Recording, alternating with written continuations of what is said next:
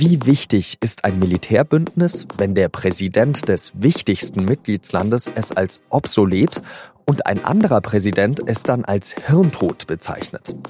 Richtig. Dieses Mal geht es in unserem SZ-Podcast um die NATO. Und über die habe ich mit dem Außenpolitikredakteur Paul Anton Krüger gesprochen. Sie hören auf den Punkt mit Jean-Marie Magro und los geht's nach der Werbung. Skandinavisches Design innovative Technologie und wahre Handwerkskunst. Dafür steht die neue Heimlautsprecherserie Citation von Harman Kardon. Die smarten und kabellosen Lautsprecher schaffen magische Klangmomente in jedem Raum.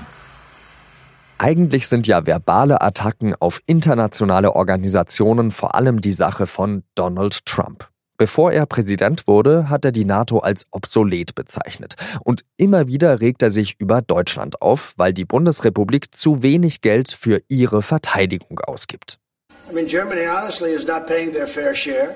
I have great respect for Angela and I have great respect for the country, but they're not die Position als größter Kritiker macht ihm jetzt aber ein anderer streitig, nämlich der französische Präsident Emmanuel Macron. Der hat in einem großen Interview mit dem Economist mal so richtig mit der NATO abgerechnet und das Bündnis als Hirntod bezeichnet. Das konnte sich Donald Trump freilich nicht bieten lassen. Beim Auftakt des NATO-Gipfels, der gerade in London stattfindet, antwortete er auf die Kritik Macrons. Nobody needs NATO more than France. And frankly, uh, the one that benefits really the least Niemand brauche die NATO mehr als die Franzosen, sagt Trump. Und wenn Macron so etwas sage, dann sei das sehr gefährlich für Frankreich. Darüber habe ich mit dem stellvertretenden Leiter der SZ Außenpolitik gesprochen, Paul Anton Krüger. Paul, das war ja schon ein sehr beeindruckendes Treffen zwischen Macron und Trump. Was dachtest du denn, als du diese Pressekonferenz gesehen hast? Ja, ist ganz interessant, weil, glaube ich, der Macron gerade versucht, Trump mit seinen eigenen Mitteln beizukommen. Also dieses Economist-Interview war ja sicher als Provokation gedacht. Ich glaube, wenn das am Ende darauf hinausläuft, dass Trump sich durch diese Äußerung von Macron dazu genötigt fühlt, sich offen zur NATO nochmal zu bekennen, dann hat der Macron seinen Zweck erreicht. Die Frage ist halt, wie groß ist der Kollateralschaden, den er irgendwie in anderen Zusammenhängen angerichtet hat, weil natürlich schon viele Staaten gerade in Osteuropa sehr irritiert waren von diesen Äußerungen, weil Macron ja letztlich in einer zweiten Frage auch in Frage gestellt hat, ob er glaubt, dass die USA ihrer Beistandsverpflichtung aus Artikel 5 des Nordatlantikvertrages im Ernstfall nachkommen würden. Und wenn man die Entwicklung der NATO in den letzten paar Jahren anschaut, ist das ja genau wieder ein Fokus geworden. Die Stärkung der östlichen Flanke der NATO, ähm, Staaten wie Polen oder äh, die baltischen Staaten fühlen sich zunehmend von Russland bedroht. Und da spielt es natürlich dann auch rein äh, andere Äußerungen, die Macron zu Russland gemacht hat in vergangenen Tagen dass jetzt ein französischer Präsident Kritik an der NATO übt, das ist ja nicht wirklich neu. Das war ja schon bei Charles de Gaulle so. Warum schlägt jetzt ausgerechnet diese Kritik von Macron so durch? Diese Äußerungen von Macron kommen natürlich zu einem Zeitpunkt, wo ohnehin die NATO schon in Unruhe ist, eben ausgelöst durch die Äußerungen, die Trump in den vergangenen Jahren so gemacht hat. Man erinnert sich beim letzten NATO-Gipfel in Brüssel, hat es geknallt wegen der Nichteinhaltung von Zusagen, wie Trump das formuliert, der europäischen Alliierten, was die Verteidigungsausgaben angeht, das berühmte Zwei-Prozent-Ziel. Dann ist der Kontext der zunehmenden geopolitischen Herausforderungen für die NATO, also wie gesagt vor allem die osteuropäischen Staaten, die sich von Russland bedroht sehen. Insgesamt die Wahrnehmung, die sich ja jetzt auch in der Abschlusserklärung oder zumindest deren Entwurf wiederfindet, dass man sagt, okay, China wird eine Herausforderung und zwar nicht nur für die USA, sondern eben auch für den europäischen Teil der Allianz. Und man sieht sozusagen, dass das Umfeld für die NATO, das sich ja eigentlich nach dem Kalten Krieg erstmal sehr positiv entwickelt hat, das hat sich längst wieder eingetrübt. Und in so einer Situation ist es natürlich dann sehr irritierend, wenn solche Äußerungen kommen. Es kommt noch dazu die Auseinandersetzung mit der Türkei, der Einmarsch in Nordsyrien, den viele Alliierte mit großer Irritation wahrgenommen haben. Das heißt, man ist in einer Situation, wo eh schon viel Unruhe ist und jetzt haut eben da dann so eine Äußerung nochmal richtig rein. Aber was kann man denn von so einem Militärbündnis halten, wenn der wichtigste Part sagt, die NATO ist obsolet und ein anderer wichtiger Teil sagt, sie sei hirntot?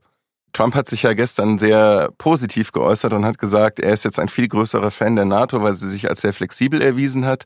Ich glaube schon, wenn man auf die NATO als Organisation, auf die militärischen Strukturen anguckt, kann man sagen, okay, die hat sich in 70 Jahren immer wieder gewandelt und die Relevanz der NATO stellt eigentlich so wirklich keiner mehr in Frage. Und wenn man sich, wie gesagt, das Interview von Macron anschaut, dann tut er das eigentlich auch nicht. Er stellt auch nicht die NATO als Organisation in Frage, sondern eher wie es in dieser transatlantischen Allianz weitergeht. Natürlich ist das bei ihm auch ein Produkt dessen, dass er sehr irritiert war, zum Beispiel dass er von dem Rückzug der amerikanischen Truppen aus Nordsyrien durch einen Tweet erfahren hat. Ähm, für sowas gibt es natürlich Konsultationsmechanismen in der NATO.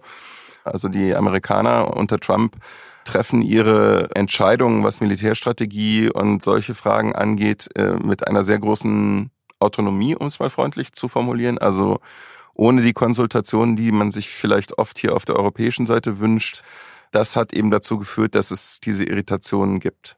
Aber jetzt zum Beispiel eben auch beim Stichwort Nordsyrien, da ist es ja auch so, dass eigentlich Teile der NATO und außerhalb Russland unter anderem Fakten schaffen, ohne sich davor mit der NATO abzustimmen. Was kann da die NATO leisten? Die NATO ist in Nordsyrien äh, per se nicht involviert. Und natürlich wird es immer Situationen geben, wo die NATO nicht der richtige Rahmen ist. Auch diese ganze Diskussion, die wir haben über eine strategische Autonomie Europas, dreht sich ja ein Stück weit darum, wie weit ist Europa handlungsfähig ohne die Amerikaner.